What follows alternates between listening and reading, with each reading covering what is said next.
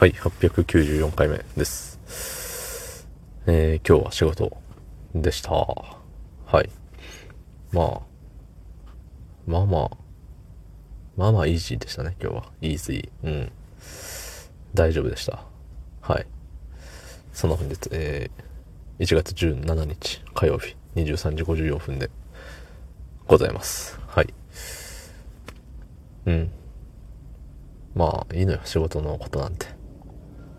ね。で、さ、こないだ、あの、年末ジャンボ宝くじを買い損なった話をね、したと思うんですよ。こないだっても年末だからもう、どうなんでしょうね。こないだの範囲内なんでしょうか。2週間、3週間前かな。今年始まって3週間経ってるのか。経ってはない。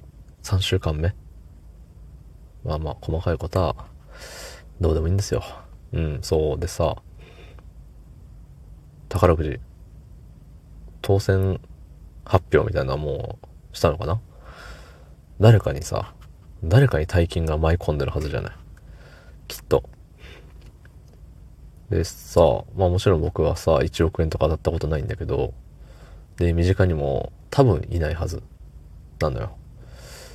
多分ね。で、実際に当たった人はさ、本当に幸せな人生を歩んでいるのかっていうのを、いつも思うんですよ。そういう、ロトセブン買ってた時もそうだし。うん。だって奥、奥手に入ったらもう、働かんでいいやん。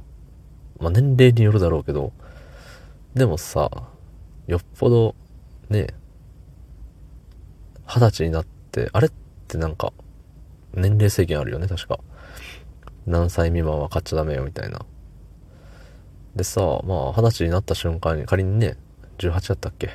まあ、18としましょうか。18歳未満はダメですって言って、18歳になりました、買います。一発目で当たったっていうことってよっぽどないと思うの。あるかもしれんけどね。うん。で、さ、まあ、仮に20そこそこでさ、1億円手にしましたってなったとしてさ、仕事しません。もう、これで、この1億円で何、めっちゃ贅沢さえしなければさ、多分、いけるんじゃない？無理かな、1億円じゃ。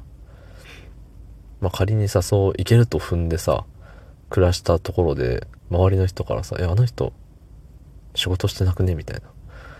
言われたりさ、え、なんで仕事してないの？とか聞かれた時にさ、え、俺宝くじ当たってっからさ、とか言えないじゃん。言うのかな？当たった人って。暗黙の了解というか、そういうイメージが強いよね。高額当選しても周りには言えないっていう。だってね、たかられるじゃん、絶対。え、召し上がってよとか、1万円ちょうだいとか。え、1億のうちの1万円なんてもう、ねえ、あれじゃん、みたいな感じでさ、すごいたかってきそうじゃんね。だし、今まで仲良くなかった人がすごい仲良くしてきたりとかさ、ちょっと、キモいじゃん、そういうの。そうそうそう。だからさ、言っちゃダメじゃん。基本的には。だから言えない。誰にも言えないみたいなのをさ、一生背負って生きていくわけよね。で、ね、何、仕事何してるかも不明、どうやって生きてるかも不明、みたいな感じでさ、生きなあかんわけよ。で、趣味にお金をバーって使い込んでいったらさ、多分お金が足りなくなるのよね。しかもいい感じの、もう45とかで多分なくなるとしてさ、じゃそっから就職しますかって言ったら就職できんやん。